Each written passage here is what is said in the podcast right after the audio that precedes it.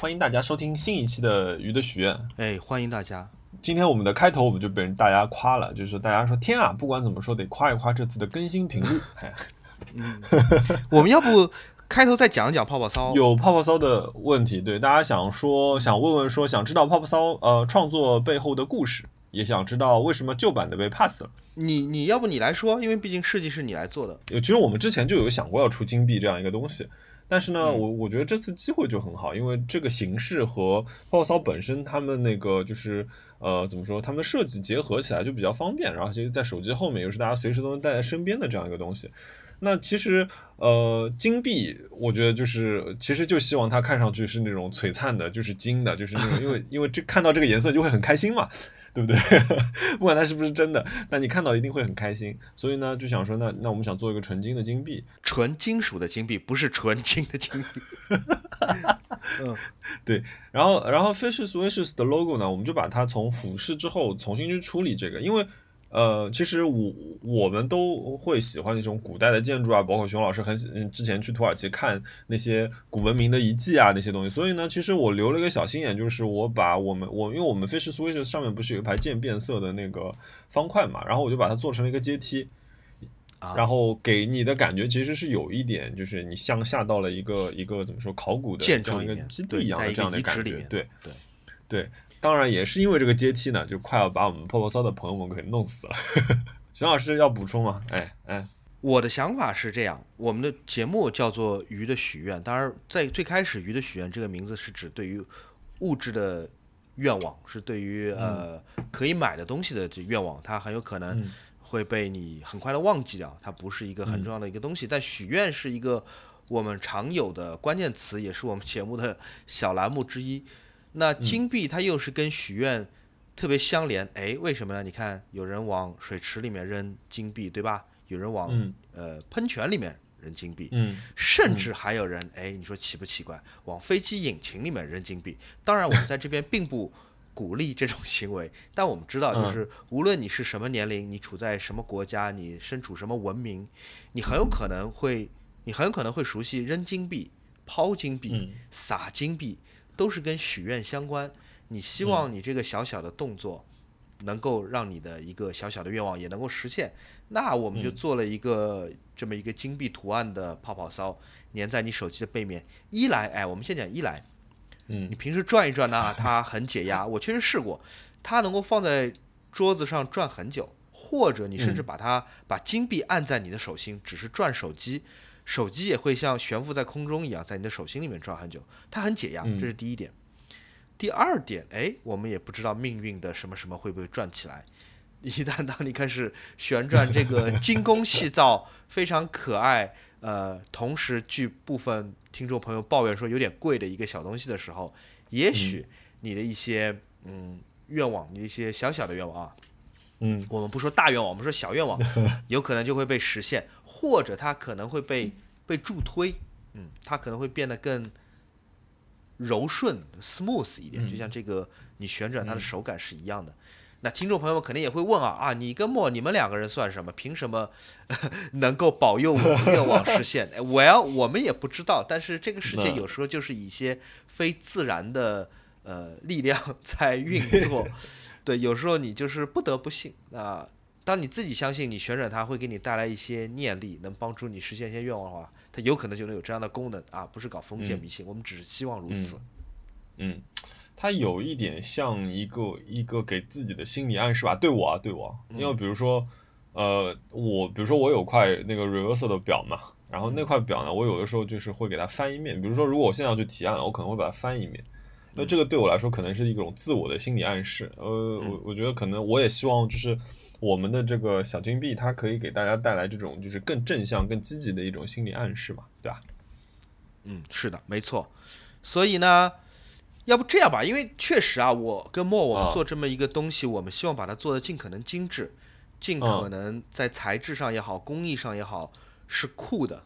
呃，我知道不是所有的听众都能够买，或者说得到一个，或者说愿意喜欢这么一个东西。但是，一旦有人喜欢，我们就会很开心，因为确实有我们很多的小小的趣味和一些怎么讲，不讲理的偏好在这个 产品里面。那确实，我跟莫不打算靠这个东西赚钱，这个只是完成我们一直想要做的一个小东西。你如果喜欢，就太好了。那价格也不是我们定啊，因为泡泡骚好像本来就不便宜，对吧？泡泡骚好像对别的别的合作款都是两三百一个，我们现在这个定价是多少钱来着？我们是一百八十八。其实我们俩想了很多办法，让他们去把这个价格尽可能变低。包括我们上次说嘛，其实我们把，其实你看它其他的那些发廊或者合作，他们的包装都会更精致一点。嗯，那我们想说能省的，我们要省掉包装。对，对，天地良心啊！我我跟大家发誓，我跟莫没有打算在这个项目里面赚钱，而且我们是真的不是直播卖货，不是直播卖货主播那种说法，我们是真的希望它价钱降下来一点。但是如果你现在欢迎欢欢迎来参加我们的抽奖。对对对，我们那个呃节目里面抽两个吧，因为我跟莫一人拿了几个样品，那莫出一个，我出一个，我们我们节目里面抽两个，好不好？没有问题。还是在小宇宙的评论区，就是在这一期节目的评论区，我们选两位朋友。呃，如果你喜欢，如果你看得上我们这个小创作，我们就在评论区，我抽一位，莫抽一位，然后我们一人送你一个。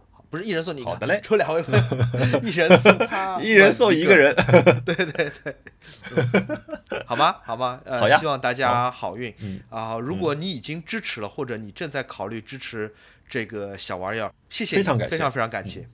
好，下一个问题，那我们开始今天的问题。哎，好的，起名极其困难。这位朋友说，熊老师，明晚你哦，刚明晚刚好熊老师见完了诺兰，想听听他聊这个，还有奥本海默。熊老师，你刚刚有见到？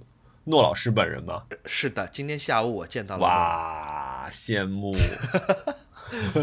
But，我想要跟大家非常非常的坦诚，就是我前天我在微博，前天是几号？就具体来讲是八月二十二号，我在微博吹嘘说，哎，猜猜谁后天要跟诺兰谈笑风生的时候，我确实以为我是会跟他坐在，呃。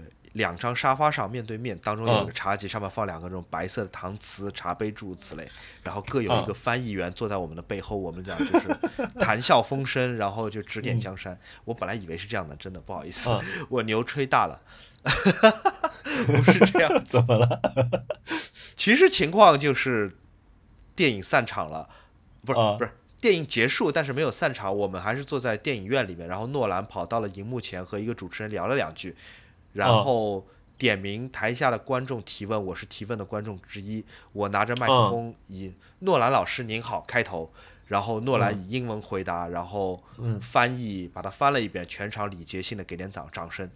嗯，和我想象的，和我想象的和克里斯托弗诺兰坐下来端着茶缸聊大白话的场面 有点区别，but 还算是说上话了。呃，我有一个问题，那。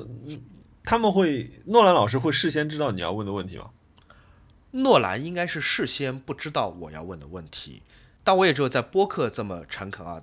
大家回去翻我的新浪微博或者小红书什么，你不会发现我要讲我接下来讲的事情，就是一共有四位朋友提问，嗯，呃，四位朋友举手提问，包括我在内都是被安排好的，所有的问题我们要事先提交给主办方。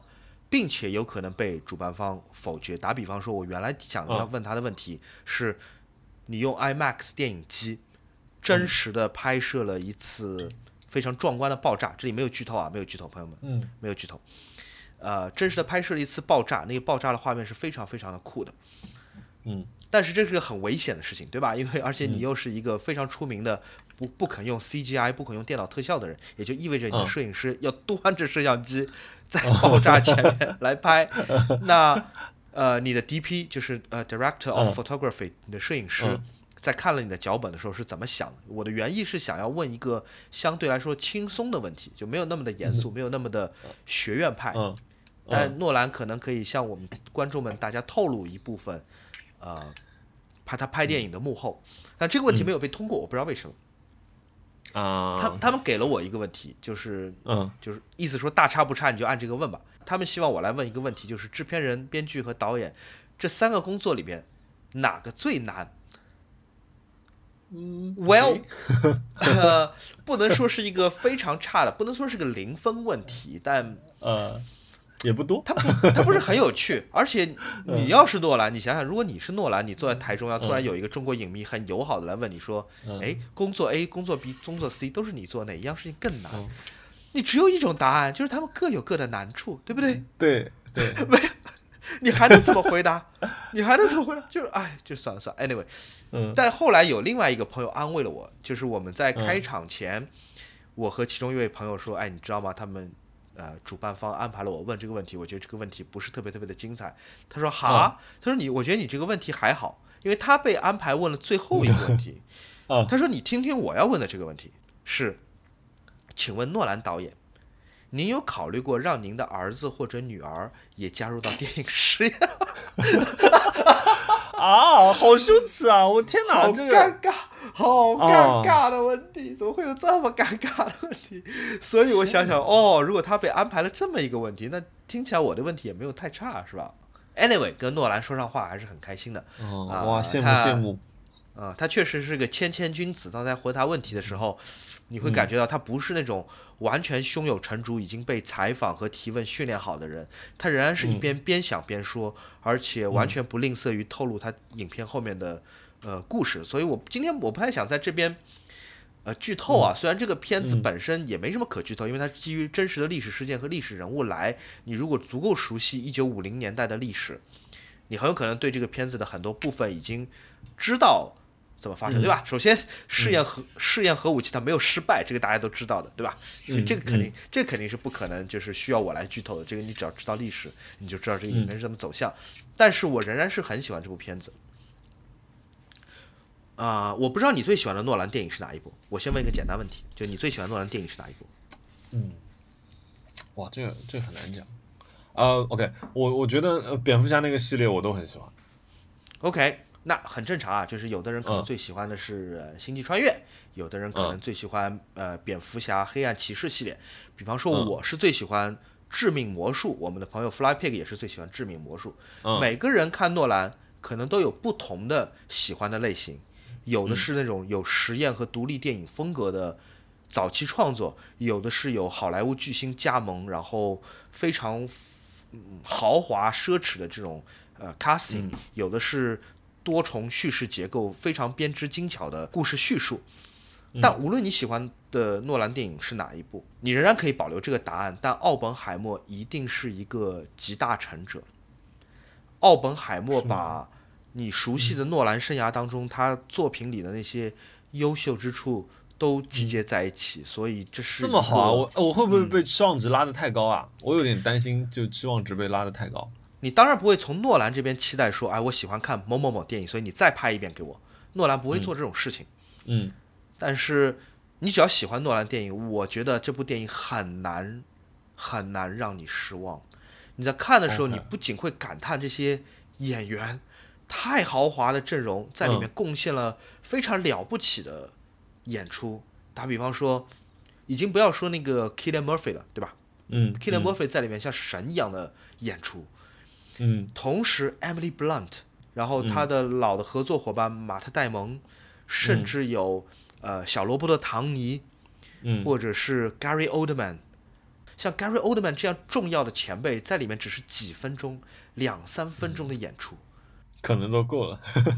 这么奢侈的用一个演员，而且足够保证他给出了恰好的、必要的，但绝不是遮盖整个电影光芒的这个演出。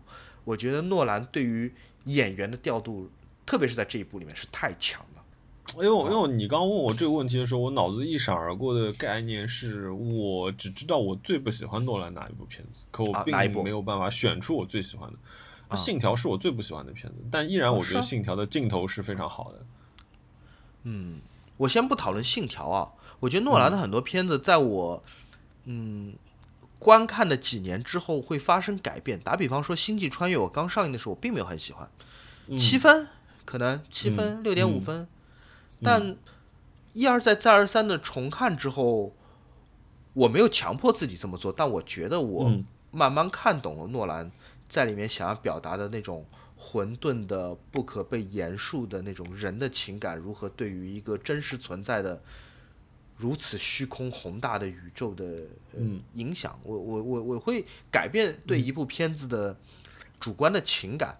那你刚刚说的是哪部来着？《信条》，《信条》确实不是我最最最最最喜欢的诺兰影片，但是我仍然觉得他在很多地方是很了不得的。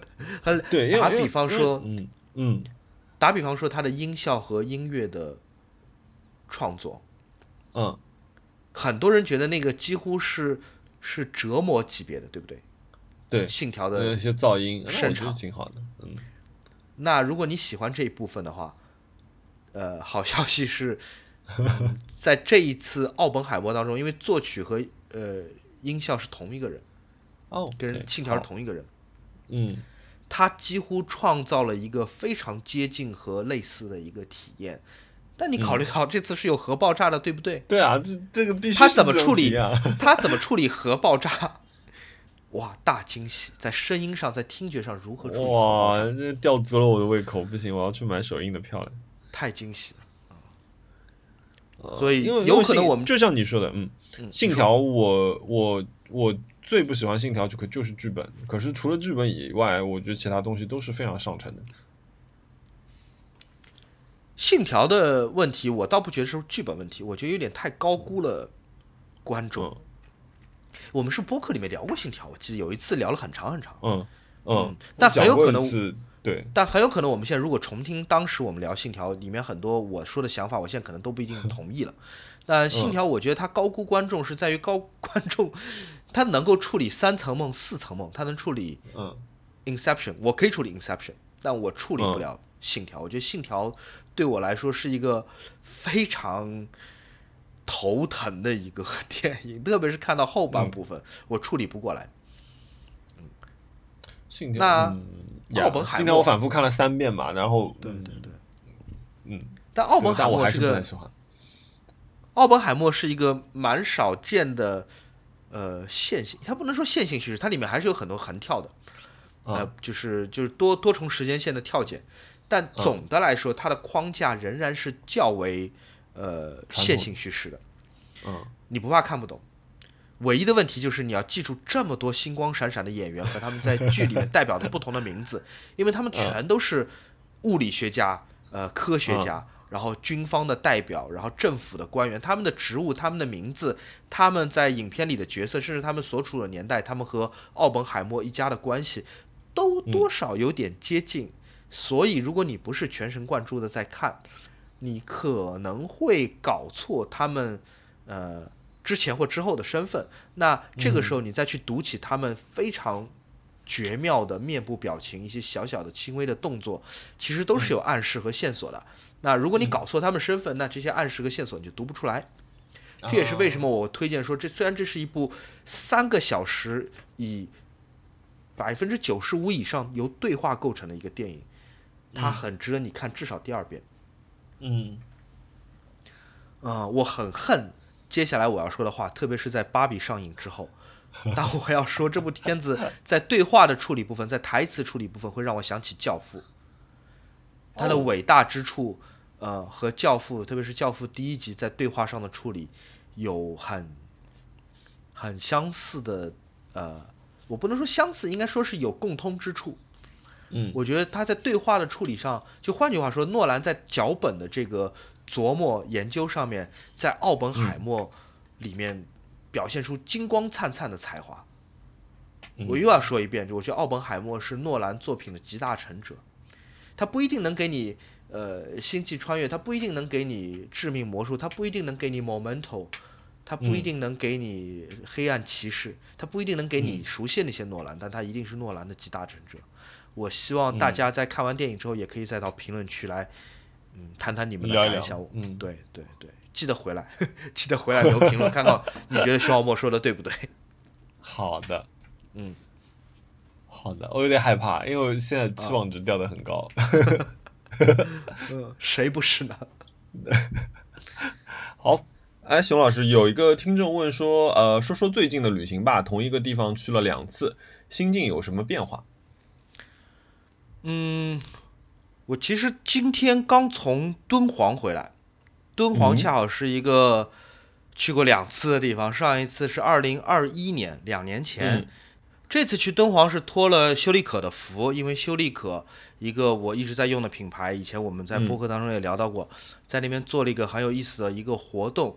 因为大部分的护肤类或者嗯美妆类的这一个类别的品牌，他们做活动还是会，比方说请明星啊，搞个什么嗯声光电的这种大秀啊，很多时尚的元素。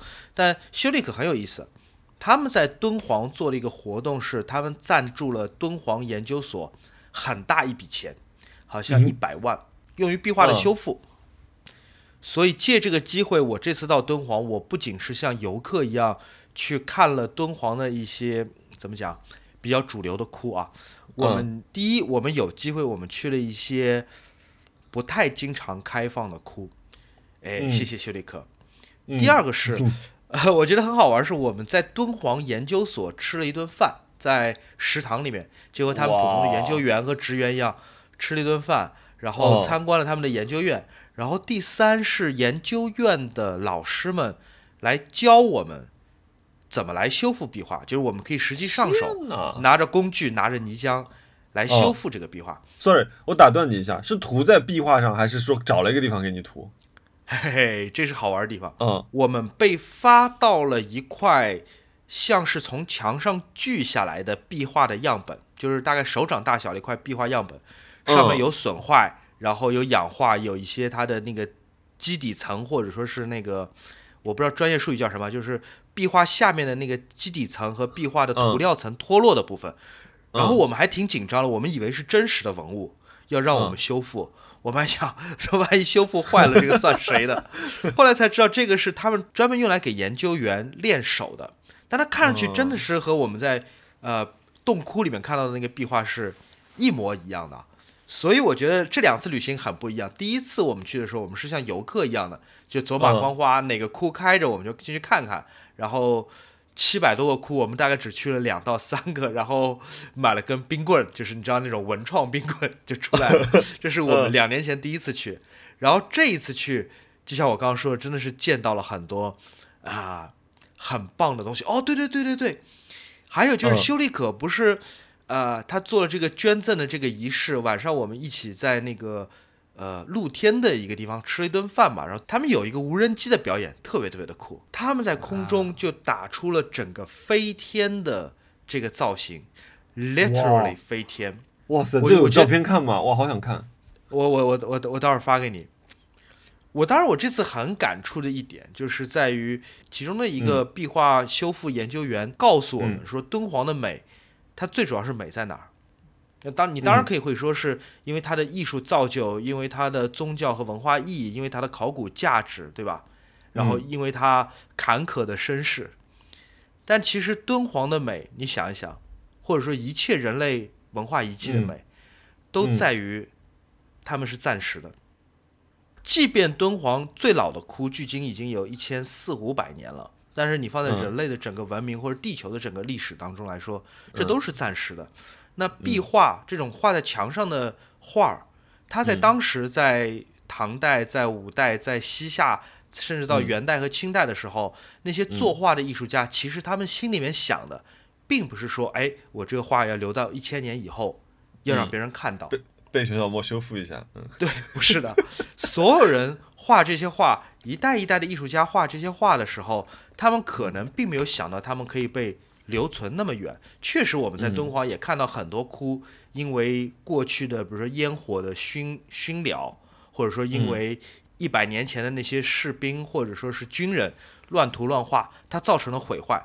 或者说是因为地质的灾害，比方说渗雨，然后被嗯泥浆会被泡坏，它就导致这个壁画就再也看不到了。那嗯现在敦煌他们在做的一件事情叫做数字敦煌，就是一边要修复，一边在用数字技术把每个窟的这些重要的文物保存下来。哦，但这个过程其实也很缓慢，因为他们要用很高的精度把这么复杂大大小小的窟来做扫描，对吧？做 3D 扫描。敦煌七百多个窟里面，这次我都是现现学到的，现学现卖。嗯最小的窟大概只有一个篮球那么大，最大的窟有几百平方米。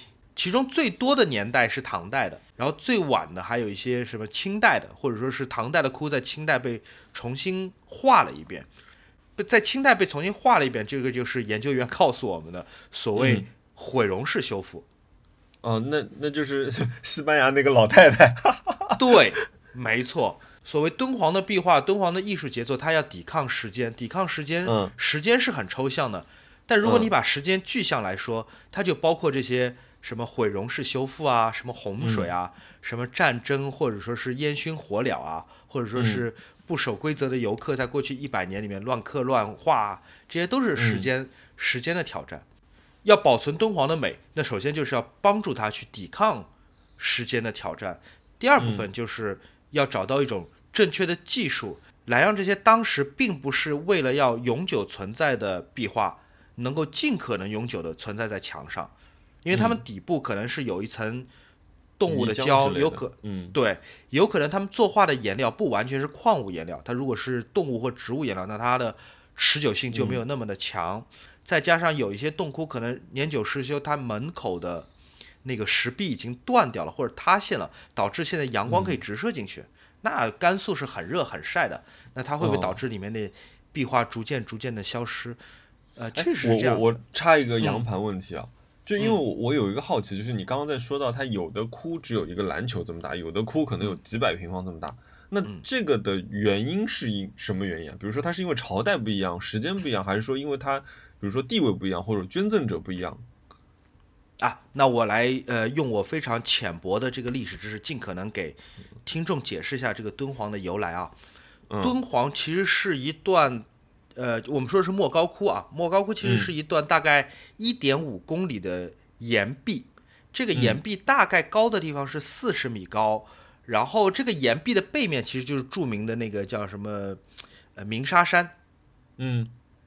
那在丝绸之路之上，在这个呃东西文化交流的地方，在古代的河西走廊这么一个通途上面，那所有的那些民间的商人或者驻扎在当地的，是不是说士兵或者是住民，他们有有精神的寄托，要有宗教的寄托。最早大概就是在隋到，最早大概就是在隋代，他们开始在这段一点五公里的这个岩壁上。开凿小窟来放置佛像，一开始他们都是很手工的嘛，那就我就凿一个小小的窟，放一座佛像进去，我来拜一拜，供一供，很简单的。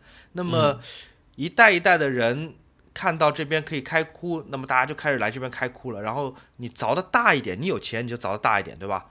你可能可以做一个人进去，你再凿大一点，里面你就可以可能住好几个僧人，甚至你还可以凿出不同的房间来。然后你凿大了房间之后，你就要用壁画把整个空间给填满。对于那些有钱的供养主来说，比方说什么节度使或者说是当地的高僧，他们是可以把这个窟凿到有什么两三百平米的大小的空间，然后每一面墙全部用各种各样的佛像。密密麻麻的花纹全部填满每一个小小的佛像，哪怕画在天花板上，边上都有汉字毛笔写着这个佛或者这个菩萨，或者这个天王叫什么名字，是极其震撼的，非常非常震撼。可惜莫高窟是不允许拍照的，所以呃这些记忆只能留存在我的头脑里面。但真的是很震撼。我相信很多去过敦煌莫高窟的朋友，可能讲这些会讲的比我更好。但万一你没有去过，我是非常推荐大家，在这些人类珍宝逐渐消失或逐渐怎么说褪色之前，有机会去看一看。那看的时候，你要做一个负责任的游客，听从导导游指挥，对吧？嗯嗯嗯嗯。我们这次很特别，就是我还是要讲托修利可的福。我们去了两个很了不起，而且几乎平时不开放的窟，有一个窟叫做。名字很简单，它就是五十七号窟。嗯，这个窟五十七号其实不大，你你你会你会觉得放在莫高窟里面，这好像看起来没有特别特别的起眼。嗯，这个窟五十七号窟里面有七尊塑像，中央的是一尊，中央的是一尊呃什么佛来着？我忘了，要么是弥勒，要么是释迦牟尼佛。对不起，我佛教知识不是特别的了解。嗯，然后两侧。有他的两个弟子，哦，释迦摩尼，对，没错，释迦摩尼，所以他两侧有他的弟子，就是迦南和阿衍。你看《西游记》最后一集有这两个人的，然后再两侧是两尊菩萨，但这个菩萨是因为是唐代的，所以它是很明显的，呃，男性菩萨的样子，而不是呃近代的我们菩萨，像观音菩萨会修建成女性的模样，它是更像男性的菩萨。然后再两侧是两个天王。这两个天王的样貌就是胡人的样子，这就很明显，就是初唐唐代初年在丝绸之路上常见的这种佛教造像的风格。那它虽然这五十七号窟它的面积不大，但是这七尊佛像是非常生动的。呃，莫高莫高窟几乎所有的佛像都是泥塑佛像，它不是石雕的佛像。换言之，它会更脆弱。就五十七号窟的这七尊佛像，它的漆很难得的一点，它仍然是唐代的画，是唐代画上去的漆，它没有在清代被重新画一遍，所以你很明显能感知感觉到它的那个画风是有唐代的风格的，非常的飘逸、自然、古朴的美，非常的雍容高贵。嗯，还有一个特别的地方是，它在其中一面墙上画了一个被称作美人菩萨的思维菩萨像。嗯，思维菩萨，对，思是思考的思，唯是唯心论的唯，哦，竖心旁的那个唯，思维菩萨，那是个很美很美的菩萨，而且它非常难得的是，在唐代到现在多少年了？一千一千两百年了吧？它在一这一千两百年里面，它奇迹般的没有遭遇到，比方说氧化，因为氧化是对于壁画最大的破坏之一，它没有遭遇氧化，然后它仍然肌肤细腻。哦，就那种哦雍容高贵的样貌，是真的太美了。我们是借助导游的小手电头灯，一点点照着看的，因为你不能用强光，你不能用闪光灯，你就只能用你的肉眼去感知。就那些笔法细腻，你就感觉画那些线条的人，一千两百年前画的那些线条，现在就在你眼前几厘米的地方，嗯真是。太美了，同时你也感觉到这种美是是脆弱的，是是暂时的。就像我刚刚讲，敦煌的美是暂时的。嗯天哪，我因为我前阵子去看高更的话，我看到他的那些笔触的时候，我其实我会产生你的这种联想。但是高更才多少年？那刚刚就说到这个问题，它还有第二个部分嘛？那你觉得心境上它有什么变化吗？我想想啊，这一次。得到了更内部参观的机会，得到了和内行和专家聊天的机会，会让我感知敦煌不太一样。因为因为莫高窟对于中国人或者对于全世界的人来说都是个明星项目，嗯，它太出名了，所以我们往往只注意到它璀璨的了不起的部分，我们会会很少去留意它脆弱的部分。嗯，确实，我们很难在两年里面去同一个地方，你感知到这些。画有什么不同？特别是很多企业、国家都在赞助敦煌研究所做这些壁画的保护，所以最近几年敦煌壁画的保护做的是很好的。但是当他们拿出来同一幅壁画，在一九五零年代的照片和今天的照片让你来比较，你会看见，哦，那这这真的是氧化很厉害，是因为确实，嗯，对，就在最近五十年或者一百年，你会感觉这壁。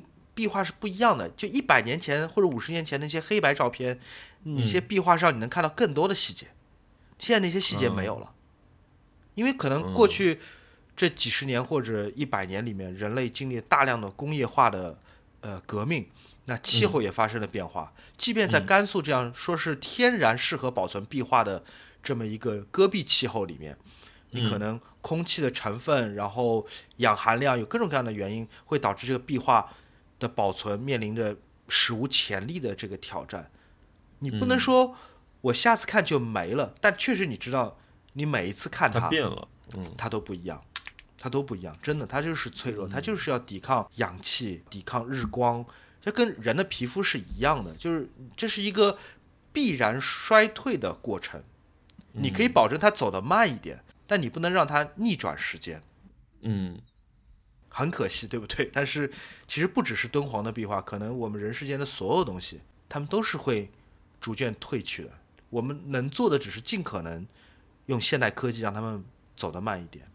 那除了莫高窟的壁画艺术之外，我心境有什么变化？我觉得，当然，过去两年我们大家也经历很多不同的事情，对吧？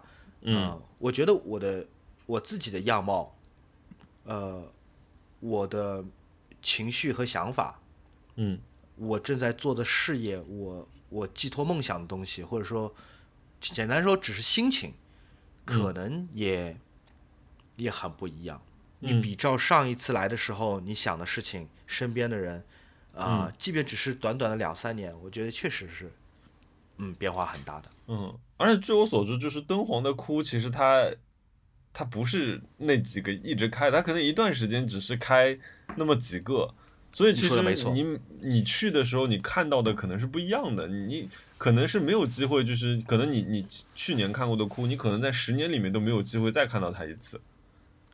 我来跟你讲一讲你刚刚提到的，就是敦煌壁画修复，也就是修丽可捐的这笔钱来做的这个事情。嗯简单来说，到底是怎么修复的？因为事实上，呃，我觉得很合理啊。就中国目前的呃考古和复原的法规要求，以及中国考古界专业的意见认为，把壁画重新画一遍是不对的。嗯就 OK，这边这个菩萨的脸可能少掉了一块，他的头冠或者说是他的衣服的花纹少掉一块，那嗯画家能不能根据左边和右边的花纹的猜测去给它重新描上去呢？这是不可以的。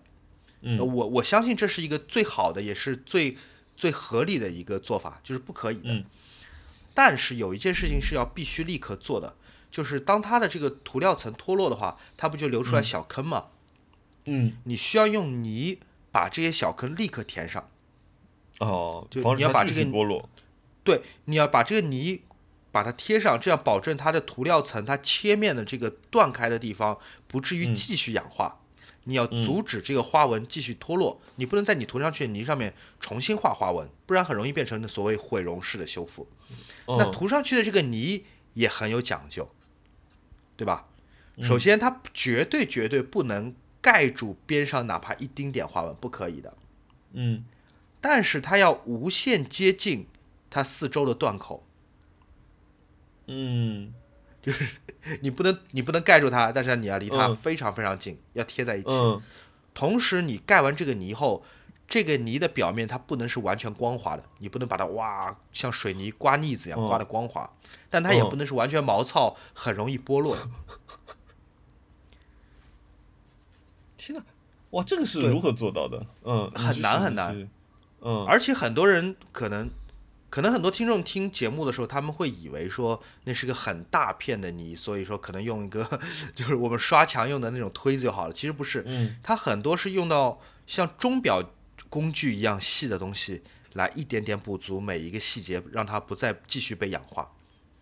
嗯哇，这个工作非常非常的难，但是敦煌研究所还是怎么讲，给我留了面子。就我虽然我做的那个修复 看都看不下去，他们还是给了我张证书，就说 OK，象征性的表示谢谢你来，给你一张证书，你可以走了。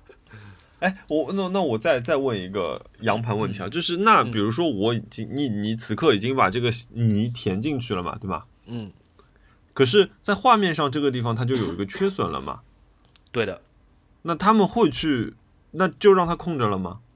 对，就留空的。就目前敦哦煌壁画的修复的学术性意见就是用泥嗯回填，保证它不再继续氧化，至少不从侧面继续氧化。嗯，但是在上面不再做任何的图画，这样当观众参观的时候，他们会直观的知道哪一部分是已经脱落的，已经不在了，已经在这个世界上看不到了。你很有可能只能在照片或者在数字敦煌里面去看到那一部分。天哪，这是个伤感的故事。所以我觉得，你作为这个修复员，你作为敦煌研究院的工作人员，你其实你每天你就是要强健自己的心态，因为你每天面临的都是失去，对吧？只不过失去是多一点还是少一点，那我仍然要振作自己，因为我今天的工作是保证这个失去的过程尽可能的慢。哎，那徐老师正好有另外一个问题啊，就是因为你刚刚也说到了嘛，甘肃是个极端的天气啊，我觉得这个问题挺适合在这里问的。就那在这种旅行旅行中的这样的一个情况下面，你是如何给自己做保养的？其实这次修丽可的朋友有讲一句八字真言，我就可以分享给你。这八个字叫做“抗氧不做，抗老白做”，你听过吗？跟抗氧什么白做？抗氧不做，抗老白做。我我不知道，我我嗯，学习了。保养的关键，无论对于男还是女，无论是对于你是哪一个年纪，保养的关键其实就是抗氧。嗯，换句更简单的说法，就是想抗老，就要先抗氧。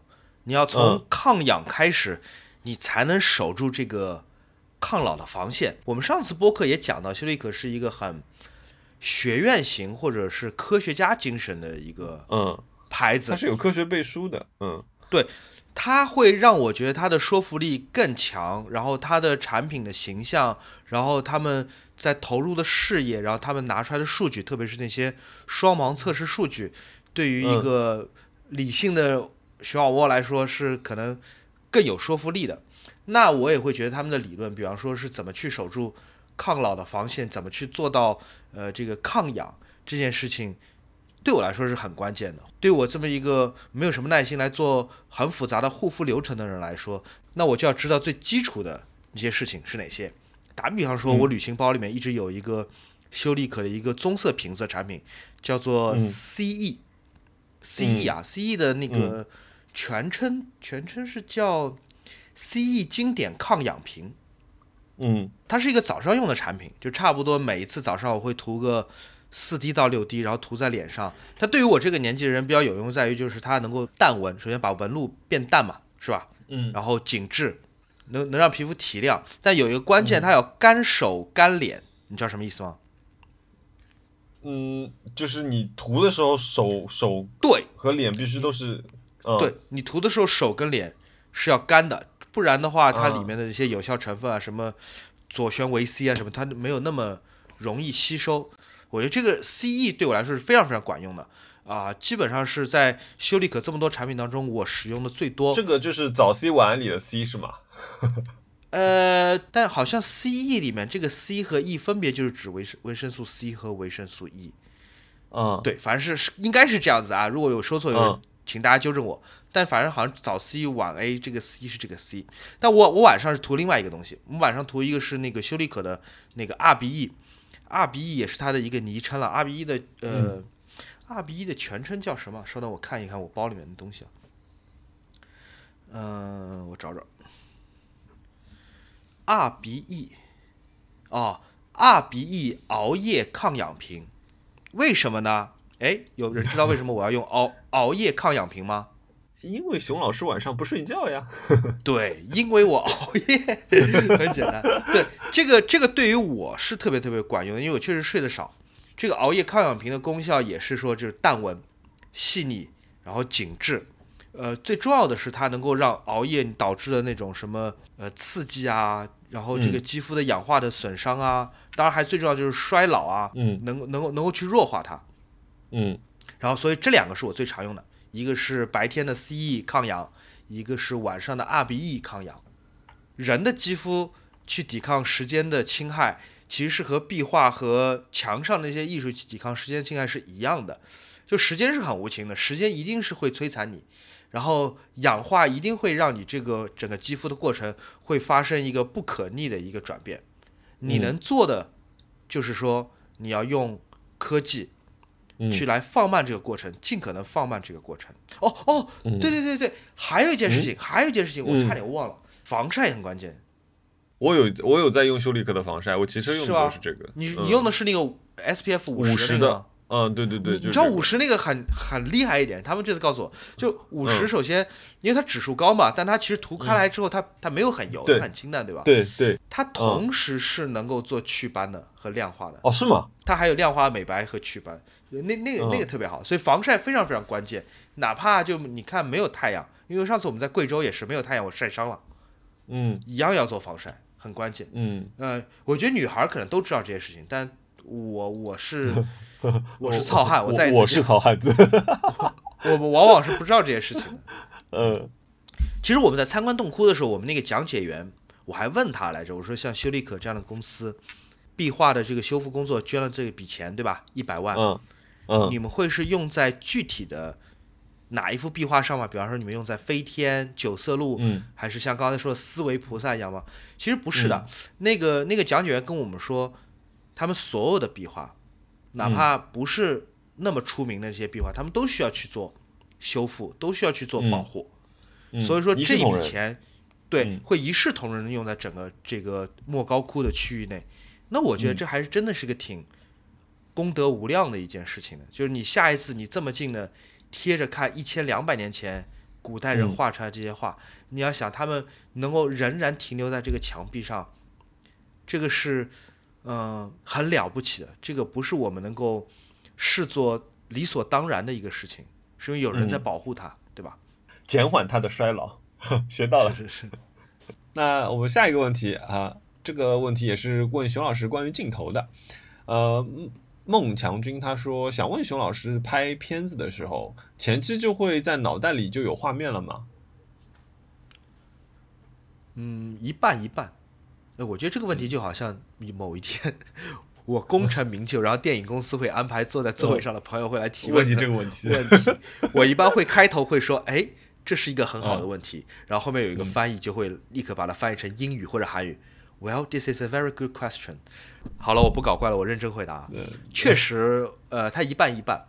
我会在开始拍摄之前，已经脑海里大概看见了我想要拍的东西，我已经大概看见了。那我拿我最近拍的这个片子叫做，嗯，叫啥我自己都忘了，啊，不对，叫做《三首给云的诗》。我们是在灵芝拍摄，在西藏的灵芝，呃，拍摄这个这部短片。其实不是这部短片，其实是三部短片放在一起。我在出发前已经会有大概完整的设想，我会有一些呃计算。打比方说，我这部片子我要让别人感觉它不是用无人机拍出来的，它有大量的地面画面，而不是飞在天上的画面。但是我要在这个片子的某个部分提醒所有观众，你看到的每一个镜头，嗯包括肖像，包括那些只是呆呆呆的坐在椅子上、坐在树边上，嗯所有的画面都是无人机拍出来的。我想让我的观众吃惊，我想让我的观众去想说，哎，这个是怎么怎么可能，怎么可能做到的？这是第一点。嗯然后，然后第二，他的情绪我已经大概有了，因为我已经知道我会选我很喜欢的两个诗人，他们生活在不同的时代、e m i l y Dickens，Emily D 呃，中文中文名字叫艾米丽·狄金森嘛，然后以及那个 W.H. 奥登，呃，我要选这两个很喜欢的诗人，以及我自己的一首以前写的诗，这三首诗的情绪调子。是确定的，就即便我当时配乐 BGM 我还没有选好，但我知道我它的调子大概是什么样子的。然后还有顺序，就是奥登是第一个，狄金森是第二个，我是第三个。嗯，那也就是说，意味着没有足够耐心看完这个片子的人，他可能看不到我的那个部分。我觉得这是特别特别好，嗯，因为我觉得我的那首小诗因为我觉得我的那首小诗它很个人，包括我为他创造的画面，包括我我自己写了它，我又朗读它这个过程，它是有点害羞的部分在里边的。就我我有害羞的部分，那我觉得我不能说希望越少人看到它越好，我只希望说是一个有足够耐心的朋友看到最后一部分，读完我写的那些诗的话，嗯我会感觉更有安全感。这是一个嗯很难用理性来解释一个私人的一个想法。我不希望让它放在第一手，然后呃光芒四射，然后去压过我永远也无法超越的奥登和狄金森。它应该最最后一首，但它应该是一个结尾，所以我会有诸如此类的安排。还有一部分，打比方说，我虽然全部是在呃灵芝拍摄，但我希望不要提灵芝。我从头到尾我不提灵芝，我不提我这是在哪哪儿拍摄的，我让观众感觉到这些画面就是地球表面，这就是可能每个人都会遇到的画面。它可能在任何地方，它可能在冰岛，它可能在呃杭州乡下，它可能在任何地方。我想让观众感觉到这是一个更有普适性的画面。嗯那在真实的拍摄过程中，哪些部分变掉了呢？我们可能会发现更好的景，或者更好安排镜头运动的方法。我们可能突然灵机一动，要拍一个我们计划里没有的一个主体。打比方说，我里面有一段是从头到尾把一个马尼堆，就一堆石头垒起来，嗯用无人机拍的哦，用无人机拍近距离在地面拍的，居然我没有失败。你想想，那个其实挺难的，你有你手上有一堆石头，从大到小，你一个一个一个一个把它们垒起来，从头到尾居然当中没有失败，没有倒下来过。嗯，我有我有一个问题，我有两个问题。第一个问题是，呃，那个马是安排的吗？因为那个画画面就是挺超现实的。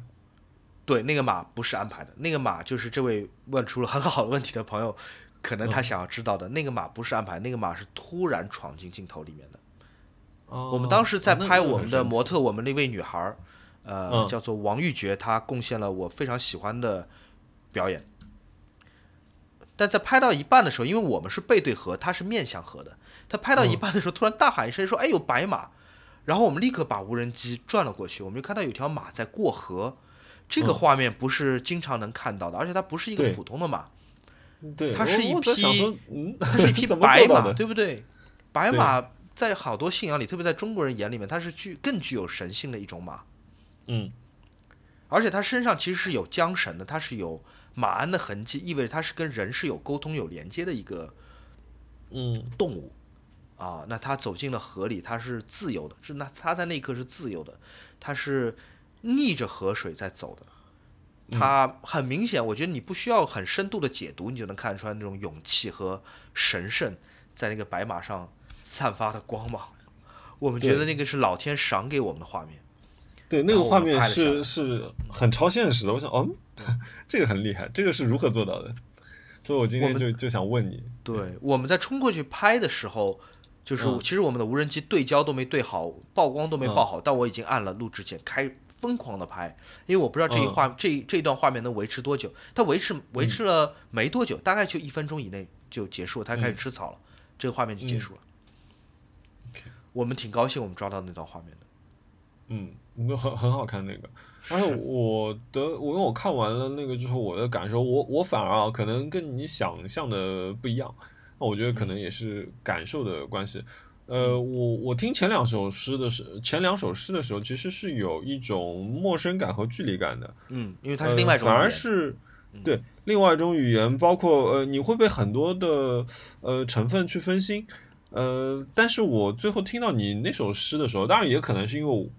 我熟悉你的声音，我熟悉你说话的一些方式的时候，我反而是觉得很很舒服、很安心的。我说哦，这这个是是是熊老师的东西，就是这个是很完整的一个一个东西，包括他配的画面，包括音乐，呃，包括你念诗的节奏，呃，我觉得那个是可能是我反而是三段里面我觉得最完整、最最合适的一个东西，和谐应该是。嗯，我其实更喜欢他没有被配乐、没有被画面的版本，这就只是朗读的。声音，它像播客，嗯，你会知道，呃，你耳机里面正在讲话的这个人是诚恳的，虽然他的普通话或者他的朗读技能不是最标准的，他不是电台主持人，但他在念他自己写的一个东西，甚至他带了一些羞涩在分享给你，能听到那个，嗯，对对，这个就像我刚刚讲，他其实是有一部分羞涩和那种裸体的感觉，就我是裸体的，但我现在有东西要给你，就这种感觉。呃，我觉得还蛮妙的，当然也会让我想说，哎，徐小魔，你以前写东西真好，怎么回事？就那个人去哪了？怎么现在不写了？或写的很少。呃，他也会鼓励我说，嗯，我应该多写写。另外，嗯，另外我也会觉得说啊，嗯，这个客户不错啊，就是，对吧？就我拍了一个这么抽象的一个东西，客户说好发吧，我我觉得我觉得很了不得，非常好，嗯。OK 啊，那我们下一个问题。好呀，嗯，对，没看过的朋友可以，我觉我觉得是我推荐你去看一下这这部片子，嗯，啊叫做《三首给云的诗》，我翻译了前面两首以及写的最后一首。嗯，哦，那是你翻译的啊？前面两首是我翻译的。呃，这位朋友他说，他问我，他说我挂的 PH 五那盏灯的墙壁支架是哪款？呃，两件事情。第一件事情，我家目前是没有 PH 五的，我家五年前有一只 PH 五。然后你说的这个墙壁支架，呃，PH 五是一只吊灯，所以它不用墙壁支架，所以我不确定这位朋友你说的是哪一个。如果你有照片的话，你在微博上发给我，我会告诉你的。嗯，然后下一位朋友叫无状态边后卫，他说第一个问题想听听我们两个人对于反消费的意义所在的看法。还有反消费的度应该是什么样子的？哎呦，这个有点难。来，我们先回答第一个问题，熊老师。差不多在十八世纪以前，或者更早十七世纪以前，呃，全世界的人，就大部分普通人啊，比如说农民或者说是手工匠人，当他们为自己制造东西的时候，因为那时候大部分你的工具、你的器物都是自己造的嘛，嗯，他们只满足于自己生活的所需。打比方说，我需要一个碗，那与其我去宜家买一个碗，当然没有宜家，那我不如在农闲之后我自己做一个碗。那这个碗是它是不具有消费主义的那种意义的，就不是在于说，哎，邻居买了一个最新的碗，就碗十四 Pro，那我要买个碗十五 Pro，对吧？不需要，只要这个是个碗，它能用就可以了。然后同时我不需要表现出呃数量上的压倒压倒性。打比方说，我周围，呃，我我隔壁的邻居是个碗的收藏家，他有金的、银的、铜的、铁的各种各样碗，那我也要两百个碗、三百个碗，就。在当时，人对于器物、人对于东西的渴望，并不是基于某一种虚荣或者基于某一种呃社会性的意义。大部分人不是这样子的，大部分人自己为自己创造工具或者物件，甚至是衣服或者说是首饰，它都不是完完全全啊为了要快速的拥有它、使用它、更换它、抛弃它。呃，在工业革命之后，这种消费的行为成为一种全球性的一个浪潮。呃，从时装、汽车、钟表开始，我们开始学的说，哦，我可以有两套衣服，我可以有五套衣服，我可以有二十双鞋子，我可以有十块表，嗯，我可以有更多的东西。我的目标只是为了说，我我我占有它，我我购买它的意义不是在于使用它，或者说是呃利用它。我的我我占有它的目的只是为了占有它，我占有它的目的只是为了呃，我可以快速的向别人炫耀和展示我拥有这些。东西他们是财富，但他们不完完全全是工具。然后我觉得现代人，呃，确实你你苛求大家我们回到那种十八世纪以前的，呃，农耕时代的对物件的渴望是不现实的。那我们生活当中有很多东西，它确实只是为了美，只是为了社交意义存在的。裙子、鞋子这些东西就是就是不完全是为了功能的。我们看到好看的鞋我们就买，你说这个。邪恶吗？不邪恶，这是很正常的一个事情。只不过我们要警惕一件事情，我们应该说我们是警惕消费主义。嗯，我们占有一件物件，它是不是出于一个完全的必要？它会不会造成对于资源和呃能源的浪费？它会不会带来次生的问题？而这个是我完全没有察觉到的事情。比方说，是不是它由童工来制造的，或者它对环境有没有污染，对吧？这个就是次生的问题。还有以及它会不会造成我 最简单，它会不会造成我财务上捉襟见肘、破产？对我有没有必要花很多钱买一样我并不是真正需要的东西？打比方说，我我要割肾去买 iPhone 这件事情是对不对？当当然当然是不对的，对吧？割肾买 iPhone 当然是不对的。但是我把我妈的钱从口袋里面偷出来买 iPhone 这件事情是不是对的？听上去比比起割肾好像没有那么过分，但。我们再仔细一想，它里面有它不合理的地方。我这边举的都是很极端的例子啊。徐老师，从简，从简，从简，不还挺多问题的？你从简。OK，从简就是我们要警惕，要小心。但我每个人都有自己的答案，就无论是任何主播都没法管你，但我们每个人有自己答案。好，对，啊，同意。好，反消费就是 nice to have。啊，耶。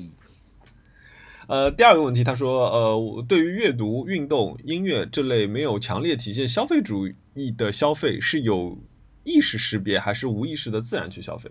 那这个因人而异。这个不体现消费主义吗？我觉得这几件事情都非常体现消费主义，除了阅读，嗯，所以不是无意义的，我觉得是有意识的消费的，因为呃，对于我来说，特别您刚刚提到的那个运动和音乐，这是非常消费主义的内容。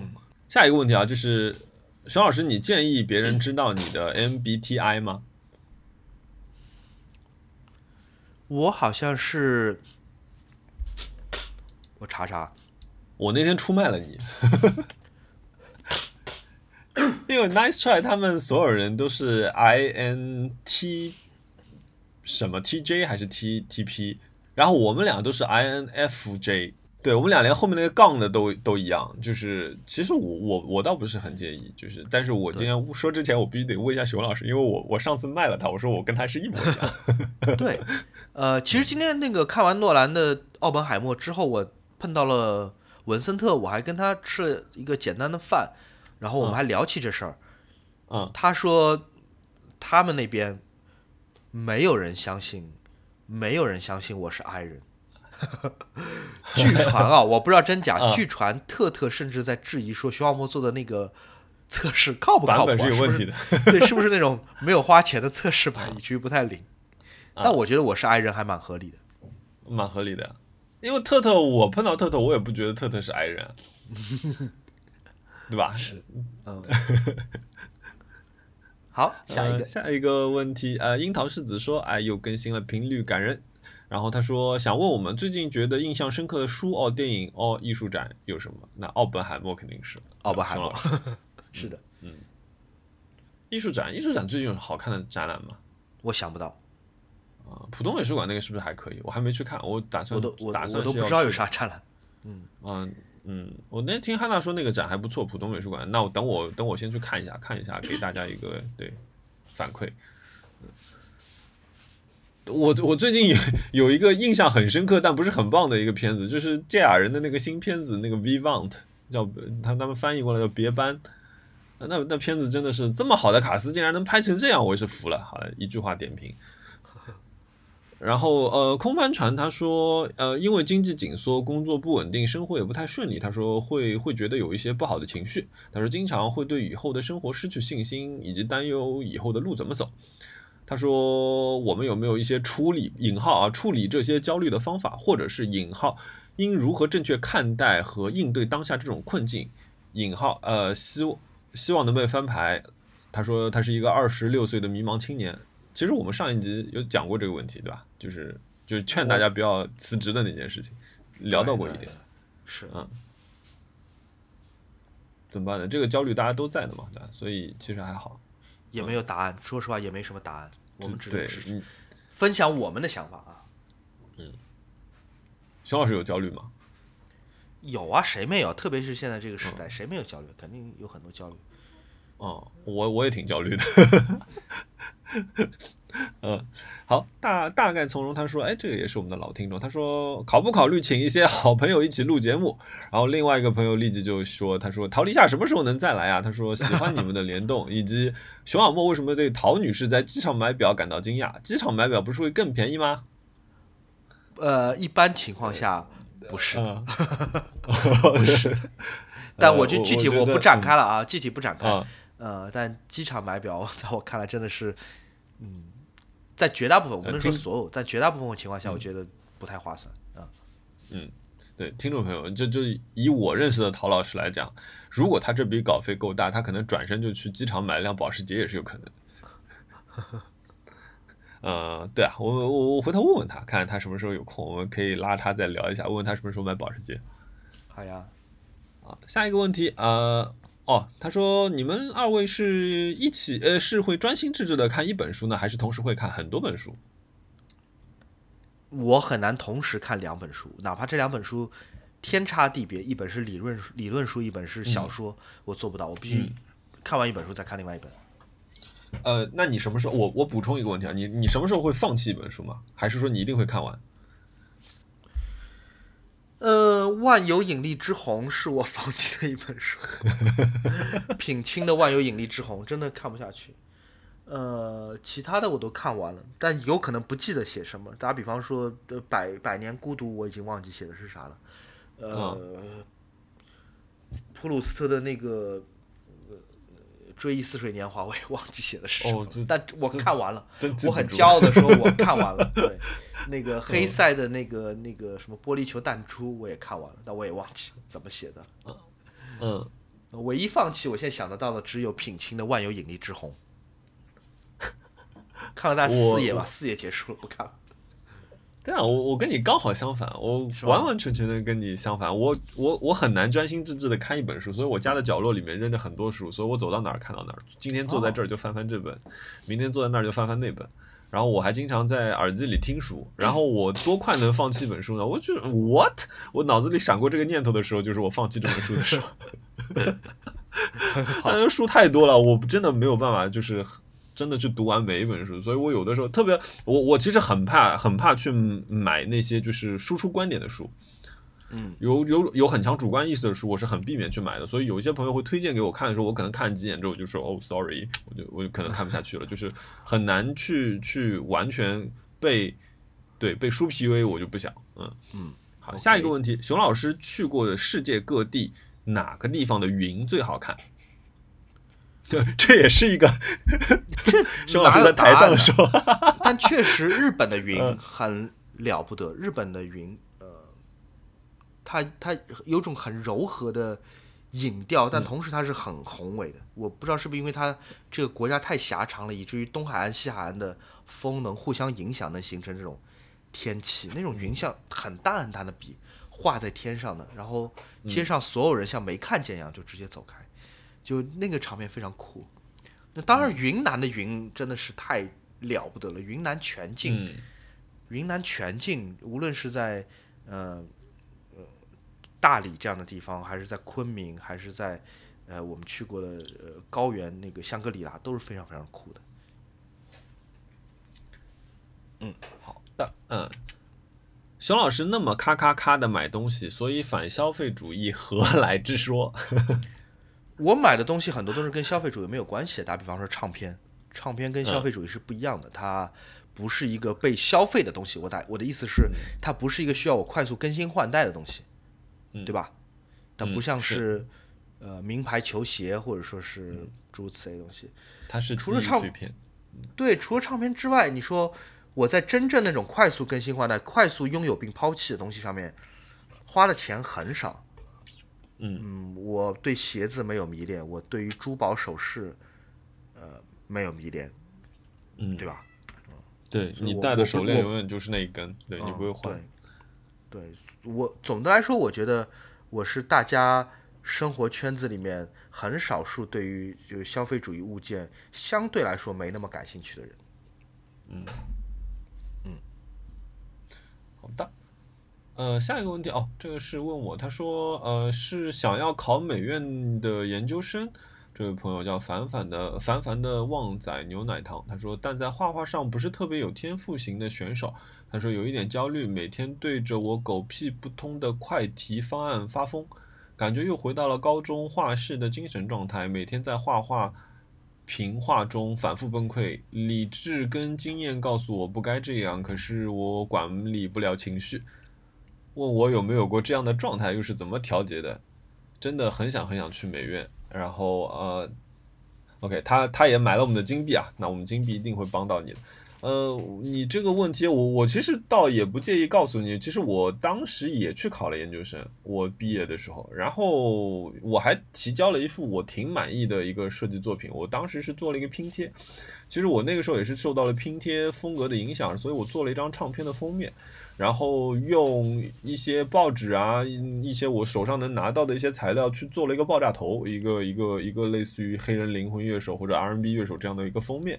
那很很很有趣的事情是我被打了一个四十分，但是呢，反过来讲，这件事情并没有影响到我，而且我还挺好的，你看对吧？我现在混的也还可以，也没有很糟糕，依然还是有很多朋友会喜欢我做的一些作品。我觉得你不要焦虑这件事情，画画谁是天赋型选手呢？你说梵高是天赋型选手吗？对吧？梵高这是一个很土的例子啊。那你说塞尚那个那个塞尚是不是天赋型选手的？他每天只在他们家阳台上画那一座山。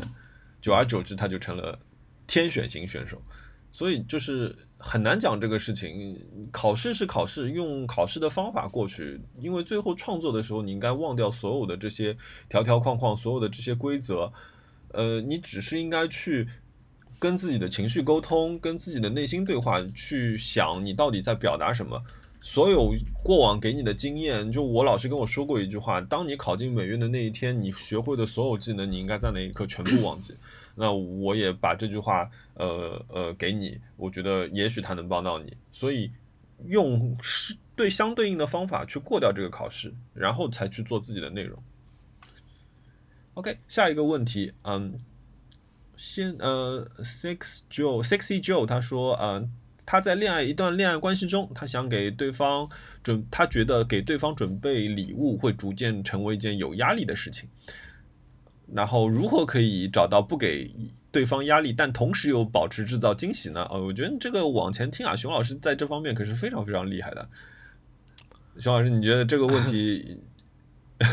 因为它还有下半段，是一个不相干的问题，所以我们先在这里回答这个问题。OK，我我的简单的建议就是多送一些好玩的、好笑的、不值钱的东西，会帮助你冲淡这种压力，并且试试在不逢你不逢节、不逢周年的时候送一些小礼物。啊，嗯，好的，下一个问题是想请问一个不相关的问题：两位怎么评价 Johnny R F 为英国皇室设计的那两枚 logo 呢？Johnny Ive 给英国皇室设计了什么东西？logo，给那个那个那个那哎，现在那个什么啊？现在那个皇上叫啥？logo，呃，查尔斯三世，查理三世。呃，查尔查查查理三世对，给他设计过几枚呃两枚三两枚还是三枚 logo？logo，他他那个应该不是 logo 吧？应该是呃文章，我来查一查。嗯，呀，也是文章，也是因为 logo，因为它不是一个公司的，那就是。嗯，皇室形象。文，但文章是有那个专门的文章的王室的文章机构，一个几百年的机构专门来设计的。呃，这哦，我知道了，他设计是加冕仪式的那个，就那个加冕仪式那个仪式的，呃，那个叫哦不，他还他有一共一共应该是有两枚还是三枚，分别对应不同的机构的。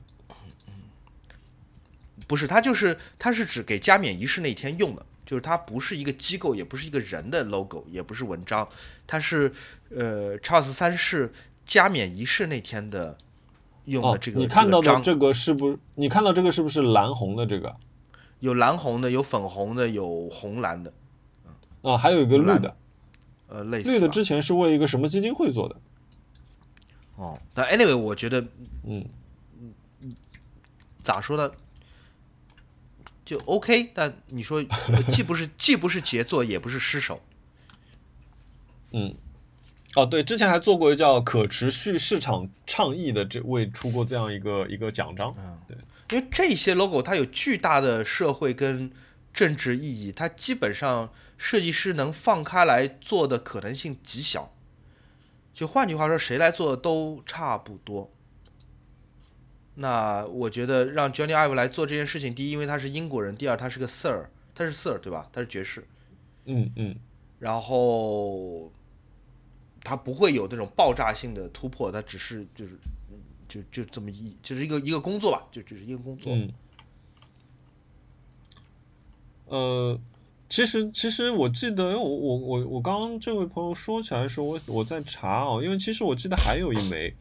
嗯，对于这个文章或者是 logo 本身，我更建议你去在网上找一下，呃，这个文章背后的故事以及它的设计结构、它的逻辑。呃，那个那那一部分的那个介绍我看了一下，就我觉得很有趣，它里面有很多，比如说隐藏了。呃，行星的轨道隐藏了哪一些植物？它们分别有什么说法？然后包括说它的这个文章到底的层级是怎么样的？怎么样在视觉上一层一层一层的展现？呃，我觉得那个部分很有趣。然后你说回到这个 logo 本身，那它绝对是一个合格合理的一个一个文章。但是就像熊老师说的，它有多惊艳？嗯，呀，它就是一个呃，我觉得是它是一个工作。对，它是一个制作非常精美的文章，嗯，合情合理，嗯。好，下一个问题，熊老师推荐，嗯，东京适合摄影爱好者去看的地方。东京的鸟屋书店确实有。很多很多摄影类的书，当然东京鸟屋书店不止一家，除了在最著名的涩谷那家之外，还有一家是在靠近目黑区的代官山，有代官山的很大很大一家鸟屋书店。另外就是新宿的大量的二手相机店，值得逛一逛。相机店里没有书对吧？就是相机没有书，就卖相机的。嗯嗯嗯嗯，请推荐一下游泳耳机吧，游泳想听播客。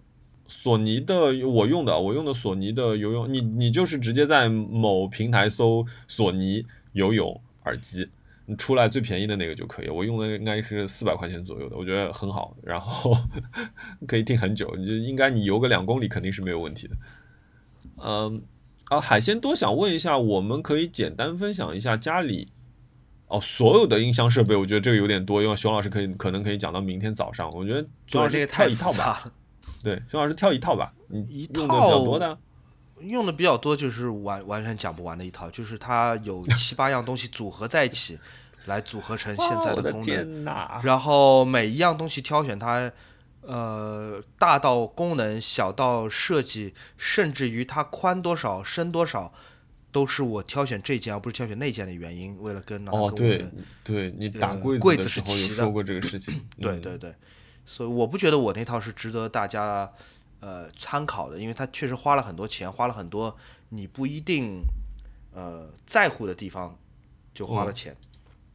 嗯，总的来说，我还是觉得 Sonos 最方便的，Sonos 特别特别方便。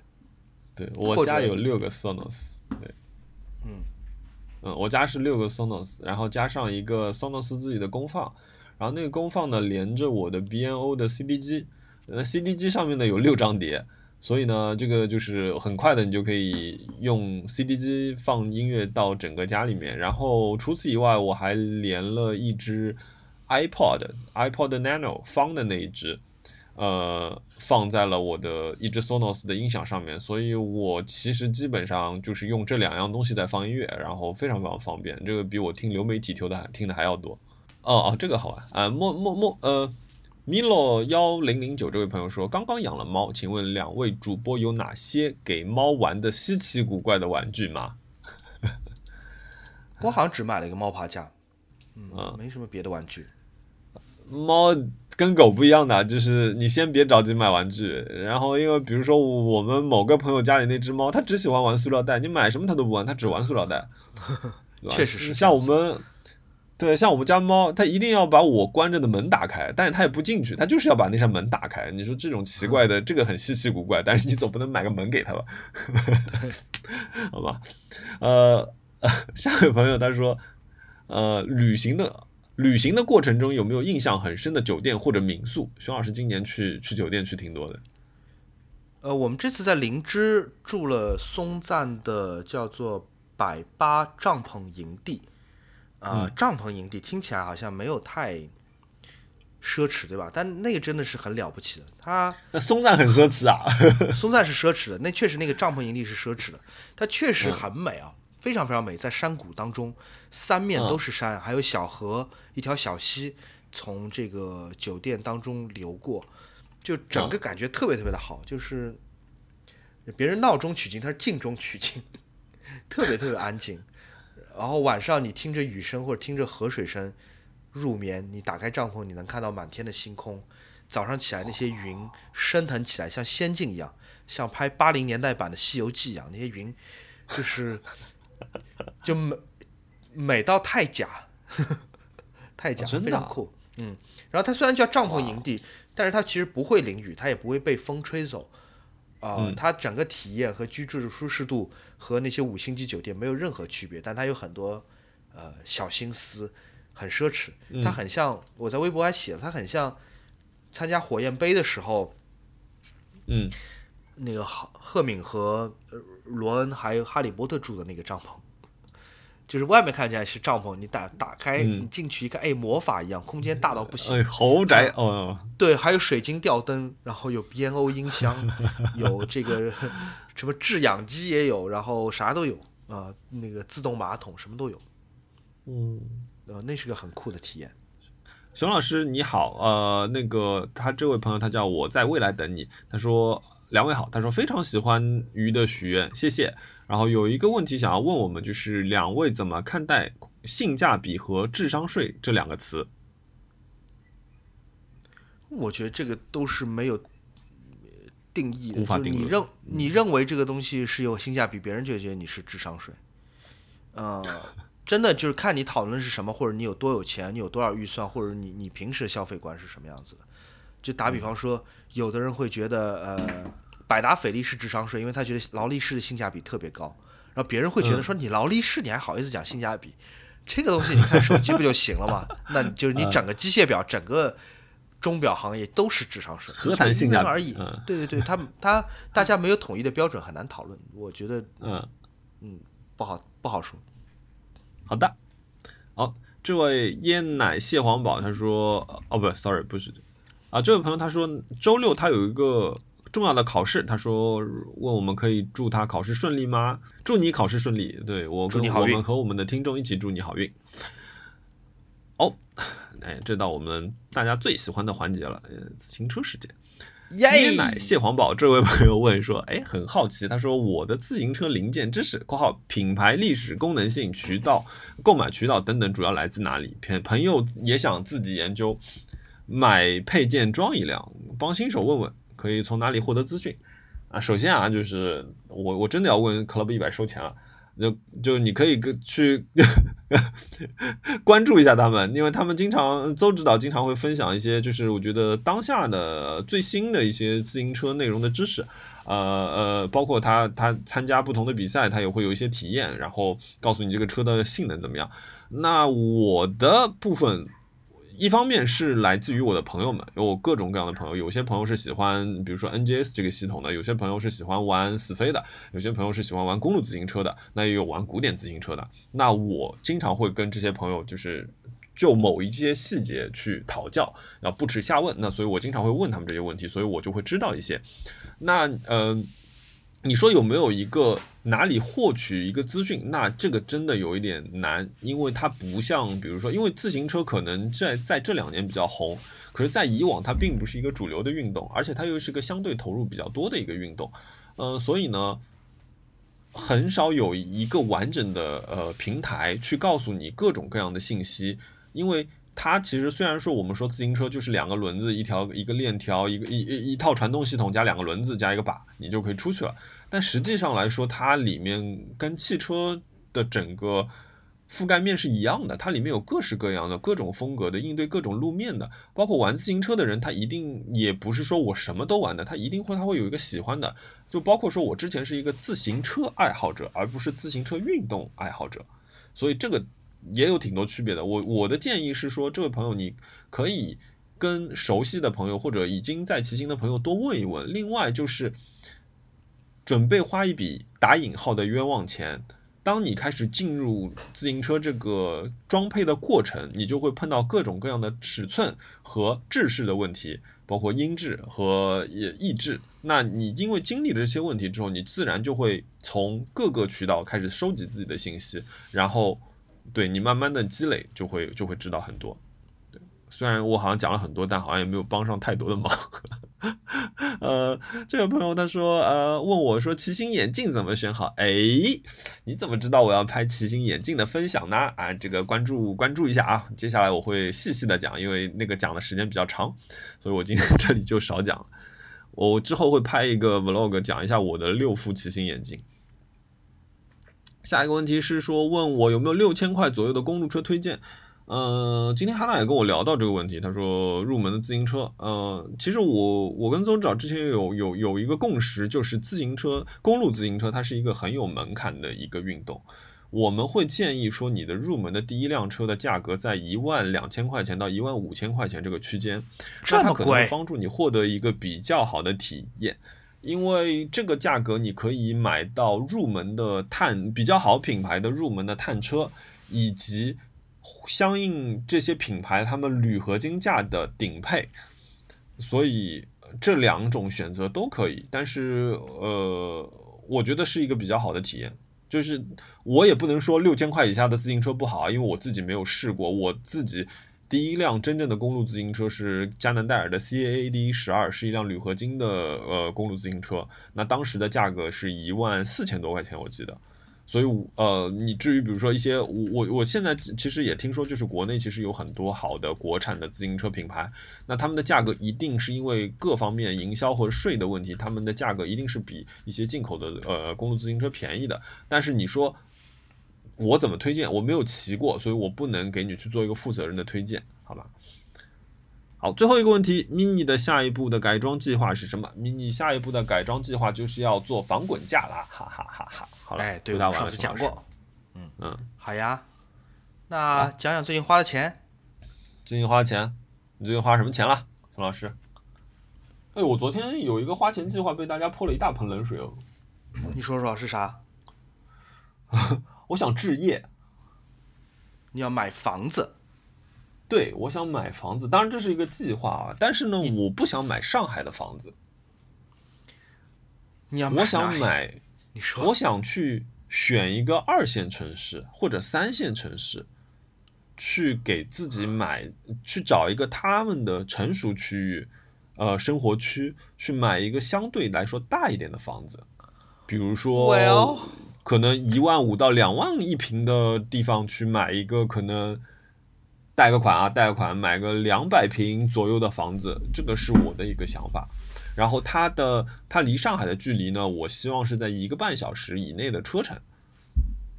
呃，我不知道你有没有看最近的新闻，但是如果你既然有这样的想法，那些二线城市的地产开发商真的是要笑死。就你挑了一个全世界不能够，就不可能有再好的买房子的时候来买房子。现在都是四面楚歌的阶段，你还想要在？上海以外，你你在上海买房子，多少还有一点可可理解之处啊！你居然还是想在，嗯，非上海的中小城市再买一套，听上去还应该不便宜的房子。Well，反正你已经被泼过冷水，你也不需要我多泼一盆。但 我觉得不合理，非常非常不合理。从至少从投资上面来讲，很不合理。那大家都在离场，对吧？那无所谓，反正我只是建议啊，不要别别，你可以想想，但。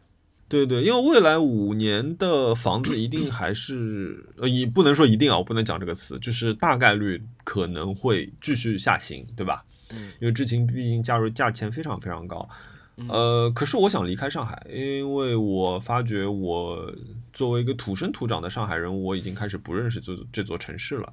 嗯，我有一天晚上我看完《孤注一掷》，我跟汉娜两个人走在淮海路上的时候。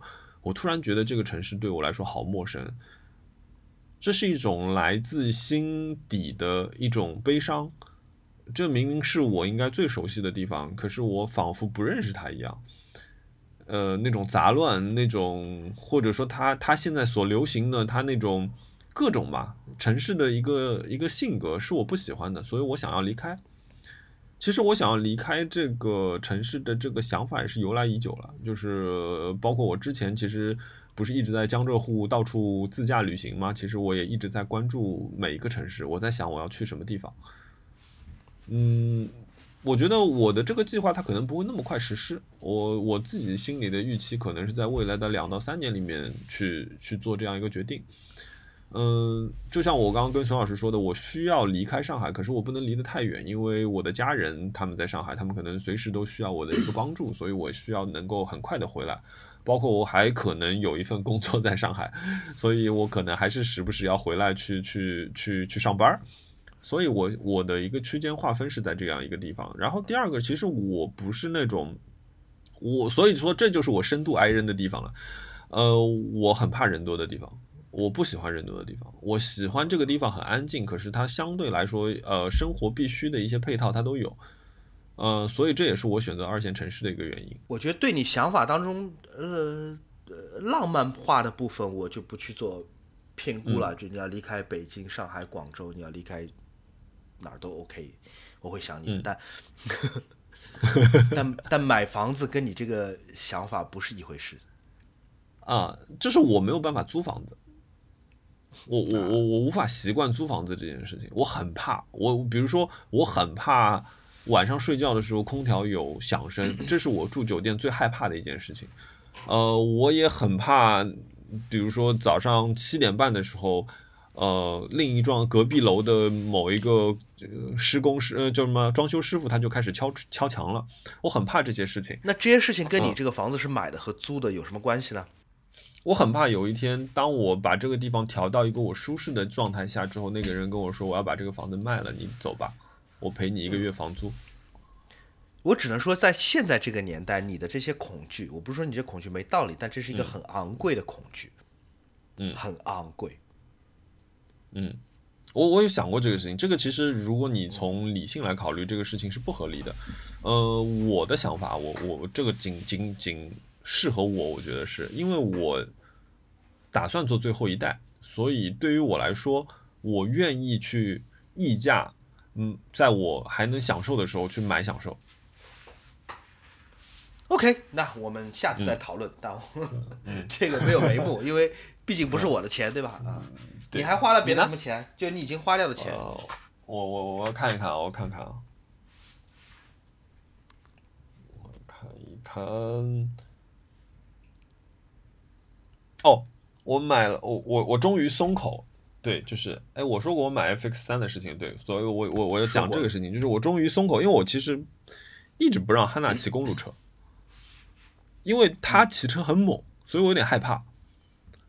嗯，然后，并且我们两人是为了这个事情在马路上吵过架的，就是我说他骑车骑太快太危险，啊，呃，然后在他再三的 那个保证保证以及呃这一段时间他跟他朋友的骑行，在我的观察之下之后，我觉得呃他开始不随意释放自己的超能力了，哎，稳一点了。稳了。那我就想说，那也可以，因为如果他想骑车的话，我是没有理由去阻止他做这个事情。我之前不让他骑是担心一些他的一个安全的一个一个问题，嗯所以我我就重新买了一副脚踏，一副山地的一个锁踏。然后我准备把我的加能戴尔的那辆旅车从我的骑行台上拿下来，然后把脚踏装上去之后，让它开始可以慢慢的适应公路自行车。嗯，OK，对，所以这个我买了一副脚踏，然后为了减重买了一副，呃，Shimano 的 XTR，像差不多一千块钱。啊，对，你还花什么钱了？我我好像啥也没有，我还没开始说我花什么钱。首先我在泰国期间，我前两天去泰国了，去了趟泰国。嗯我在泰国，嗯，在骑着摩托车游历车河的时候，当然不是我骑摩托车，因为在泰国，对，因为泰国 泰国的交通非常非常的可怕吧，特别是晚高峰的时候，所以我在泰国一嗯般不是打车，我都是打摩托摩的。我坐在摩托车后座的时候，嗯我在日本的雅虎拍卖上面再买一张唱片，这张唱片是一张非常非常罕见的唱片，是一个德国乐队叫做 Can，、他们的一张非常重要的专辑、叫做 Egg b a m y a s i 我也不知道什么意思，但是是一张七十年代的唱片的日本的第一版。它是从五万日元开始起拍的，之前四天就是拍卖的前四天，这张唱片价格几乎没有动过，然后在拍最后拍卖的三十分钟一直在飙，然后我的想法是志在必得，我无我不管多少钱，我不管谁跟我抢，无上限，哇哦！对我就不停的在遥控日本人在帮我出价，然后嗯最后出到价格是，我看看多少，就在最后五分钟，从十几万一直飙到二十六万五千，我最后是二十六万五千日元买下来的，What？呃，加上代拍的费用，加上呃啊，呃要交的税啊什么的，反正差不多是一万一万四五千吧，它差不多一万四五千人民币。哦，呃，它远远超出了我之前的心理价格。哦，我原来我估计我在十二万日元左右可以买下来，最后我花了二十六万日元，而从十二万日元涨到二十六万日元当中只发发生只发生，嗯、只有几分钟时间，就飙到这个价格。对，为什么？呃，因为突然之间闯进来几个买家，在嗯跟我抢，呃，我不知道他们是谁，但是大嗯家都来者不善，大家都很饶有兴致吧，我只能说，最后呃，拍卖就这样，你很容易你会忘记你给自己设的一个心理的界限，然后变成一种赌气。赌气就是说我凭什么这个不是我的，或者说如果我多出两万日元，说不定它就是我的了。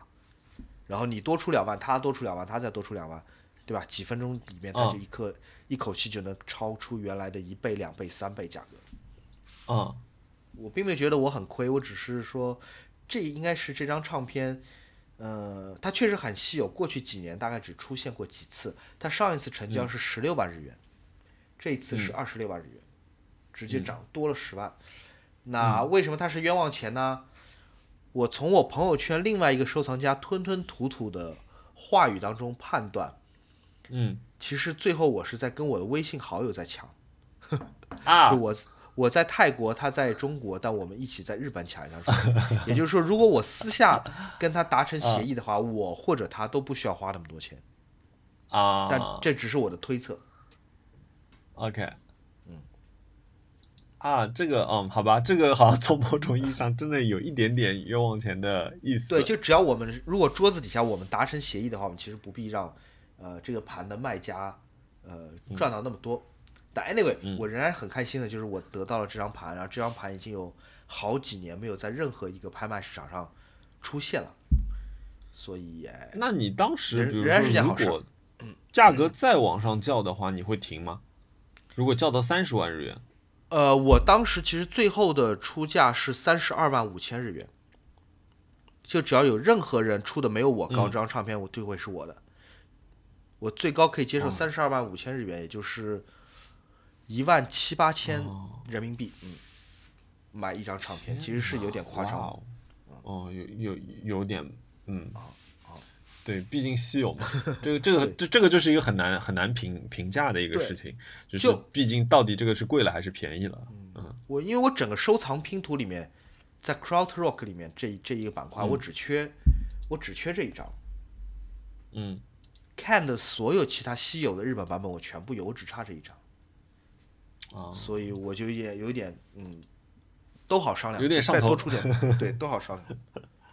是的，你还有什么花费的地方？我我其他其实没有了，我我我最近还因为我上个上个星期花了太多钱嘛，上嗯。上次我们录节目的时候，因为我买了那个电影机，买了镜头之后，整个哦。就是穷的叮当响，嗯，我在日本花了，不是不是我在日本，我在曼谷花了有一笔钱，很开心。是我有一个朋友，他把我们带去了一家酒吧，这家酒吧是一个，嗯，我该怎怎么形容？它反正是一个很正经的酒吧，非常正经的酒吧。但它在每周的周末的一天晚上会有这么一个表演，这个表演就是，嗯，cosplay。哎，啊不，叫 cosplay，、哦它有 Swift，对你猜到了，是的。所以一开始是有一个女孩儿，我都不确定她是不是真的女孩儿。先开始唱阿黛尔，嗯 也不是真的唱，不是不知道啊是不是真的女孩儿，但她一定不是真的唱，但她对口型对的太好了。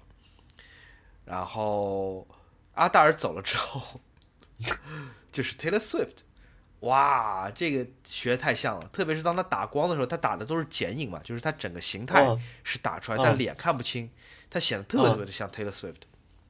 哇哦，然后我就给他一百泰铢的小费，就他他嗯当他唱完歌，他会抱着一个桶下来给每个桌嗯打招呼，然后我们大家就很嗯开心，扔一百铢嗯。进去，一百铢差不多是二十块钱人民币。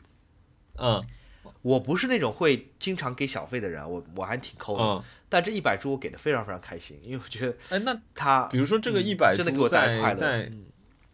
比如说这个一百铢就是是是一个就是 reasonable price 嘛，就是是一个合理的价格嘛，就是给小对，是费的嘛。个是个约定俗成的一个价格，因为每一桌给都是一张红的钞票，就是一百泰铢的钱。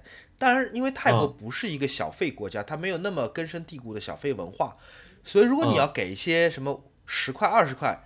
也是 OK 的，人家也不会给你脸色看，毕竟你给人家小费，或者你特别有钱，你要给一千泰铢，两百人民币、也是可以。当然，如果有这笔钱，我宁愿来买一个泡泡骚，对吧？买一个 Fisher Swishes 泡泡骚啊啊！哦，对，都可以，但但一百块钱是一个对，像你所说 reasonable price。然后我们给了一百株之后，我们当我们要求说能不能跟我们一起合影，他还是花了很多时间来跟我们拍照的，然后再去下一桌要小费。所以我觉得大家都很放松，就不见得说他下来就一定要赚到多少钱，或者要快速的在几分钟之内把钱赚到。嗯他也可以跟你聊聊天，然后跟你合个影，然后你给没给小费或者给的是多还是少，他也没有那么那么的在乎。反正整个气氛我觉得特别特别好。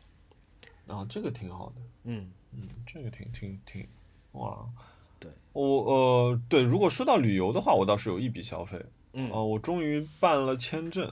对我其实疫情三年之后一直没有没有离开过中国，没有啊出过国。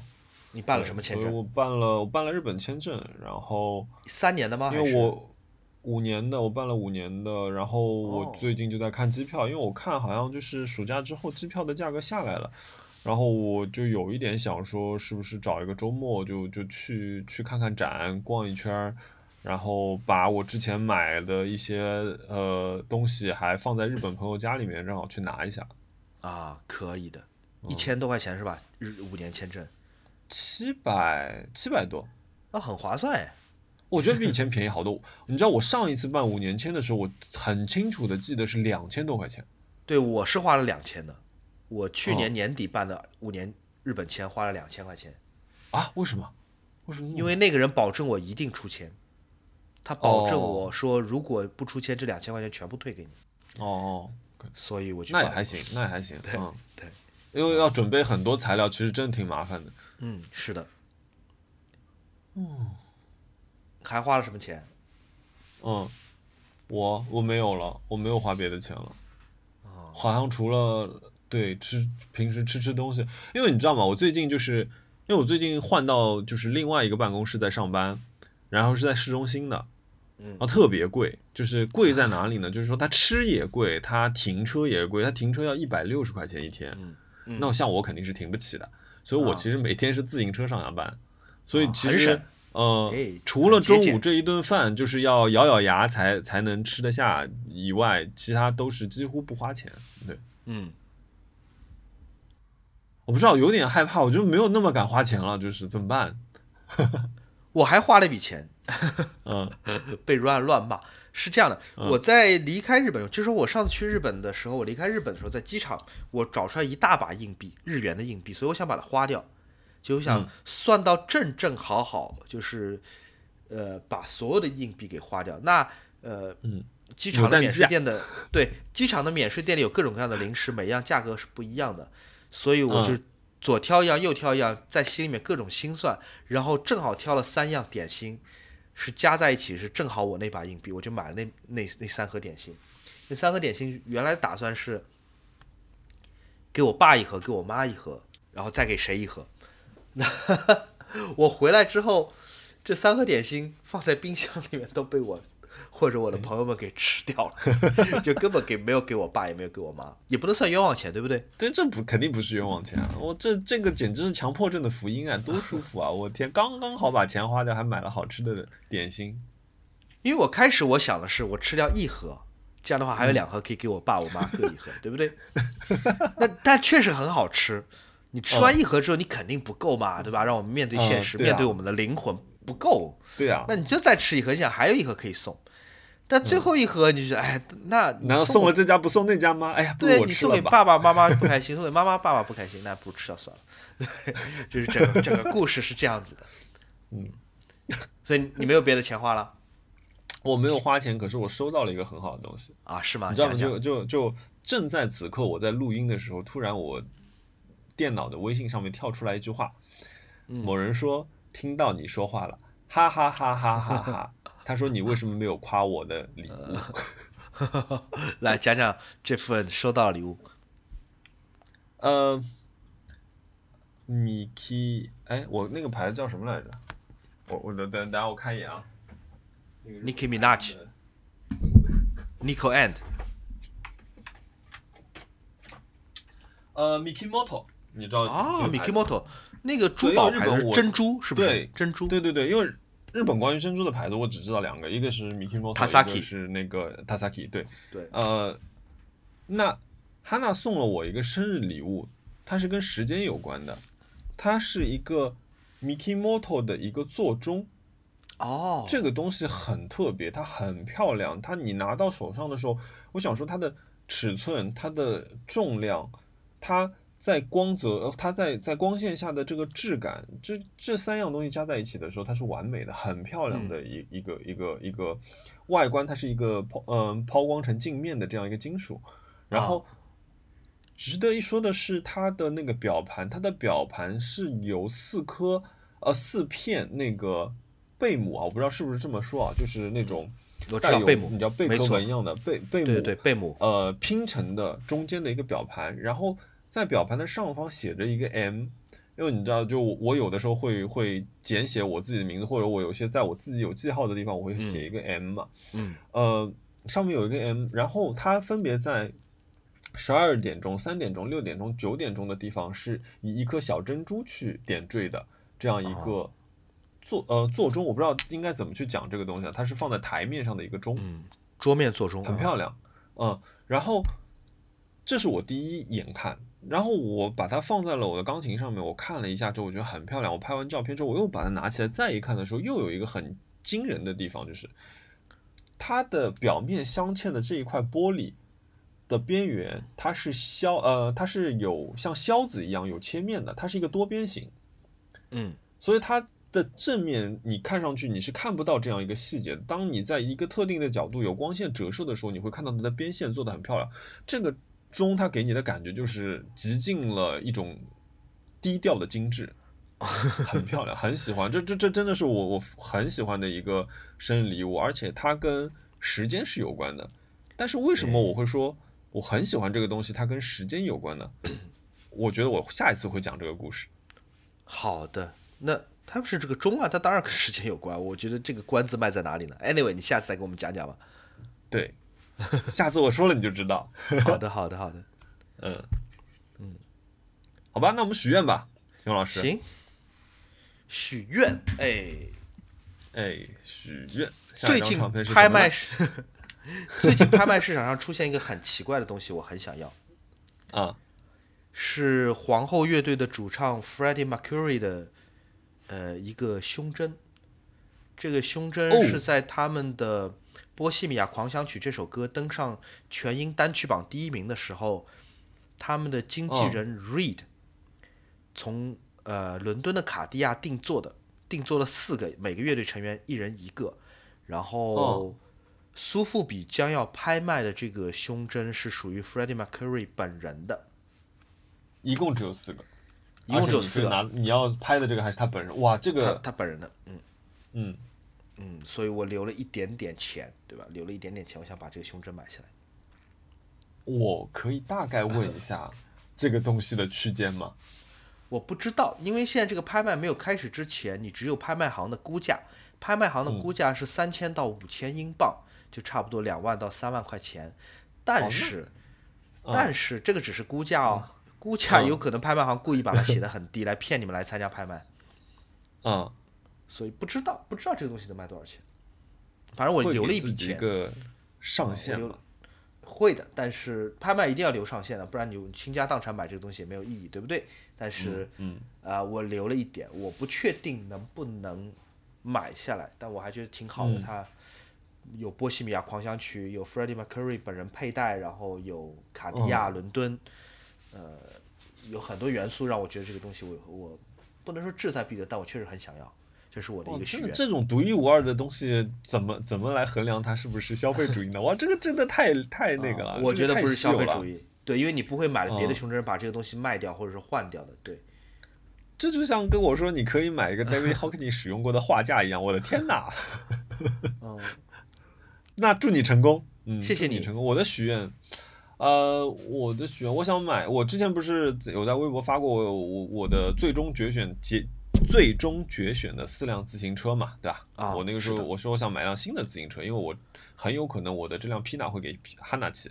哎，皮纳哈纳哦，双加，呃，呃，所以呢，就是我我就想我在看佳能戴尔的那个 Lab 七十一，然后今天就有一个热心听众，他给我留言说他去问了经销商，经销商跟他说，呃，这台架子可能需要等待一百八十天，嗯，因为它现在的稀缺以及加恩戴尔的产能不足，所以这个架子你可能需要等待一百八十天，你能排上这个队。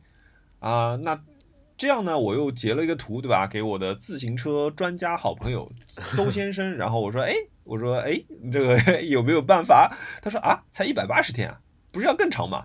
我听到这句话就 一坨冷汗。对，然后快快点让我许个愿吧，让我让我能够快，但不用那么快的买到这辆自行车。嗯嗯，对，最近有点重伤，所以哦，我昨天刚刚拿回我的迷你。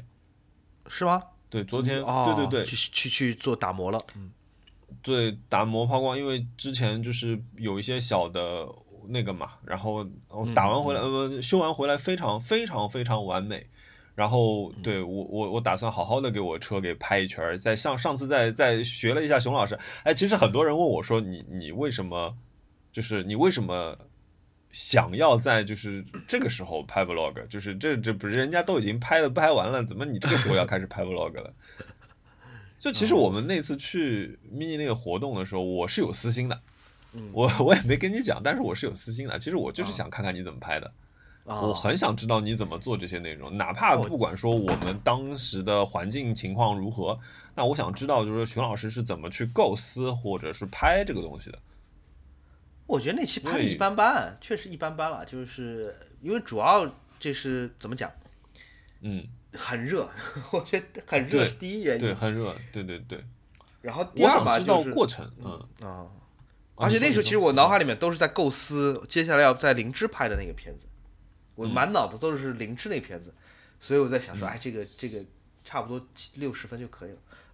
我后面有个好的，我这次就拍六十分吧。哦，是这个意思。因为其实对于我来说啊，就就不好意思打断你，就是我的想法是，我想知道这个过程。其实至于比如说我们要怎么拍这个东西，或者你的镜头打算怎么走，呃，因为我觉得可能大家会有，比如说我拍一定是我拍出来的样子，你拍一定是你拍出来的样子。可是我这件事情一开始的时候，我会有一点摸不着头脑，我完全没有头绪去操作这件事情的时候，那我觉得这个经历对我来说就很重要，它能够帮助到我很多。行，就录到这里吧，朋友们。那就录到这里吧。慢慢慢慢慢慢，记得留评论，因为我们会抽两个，我跟莫会一人抽出来一个，呃，Fishes Wishes 泡泡骚给我们小宇宙的听众，好吗？记得留评论。嗯，好的。留点留点那个，多留点字，不要只写留评论三个字，好吗？对，不要说我要泡泡骚，对吧？对对，好吗？谢谢你。好，回头回头聊，朋友们。嗯，再见，拜拜。Over the past few years, to the traditional sounds of an English summer, the drone of lawnmowers, the smack of leather on willow, has been added a new noise. What were the skies like when you were young? They went on forever. They, when I we lived in Arizona, and the skies always had little fluffy clouds in them, and uh, they were long and clear. There were lots of stars at night. And uh, when it would rain, it would all turn. It, they were beautiful, the most beautiful skies, as a matter of fact. Uh, the sunsets were purple and red and yellow and on fire. Clouds catch the colors everywhere. That's neat because I used to look at them all the time when I was little. You don't see that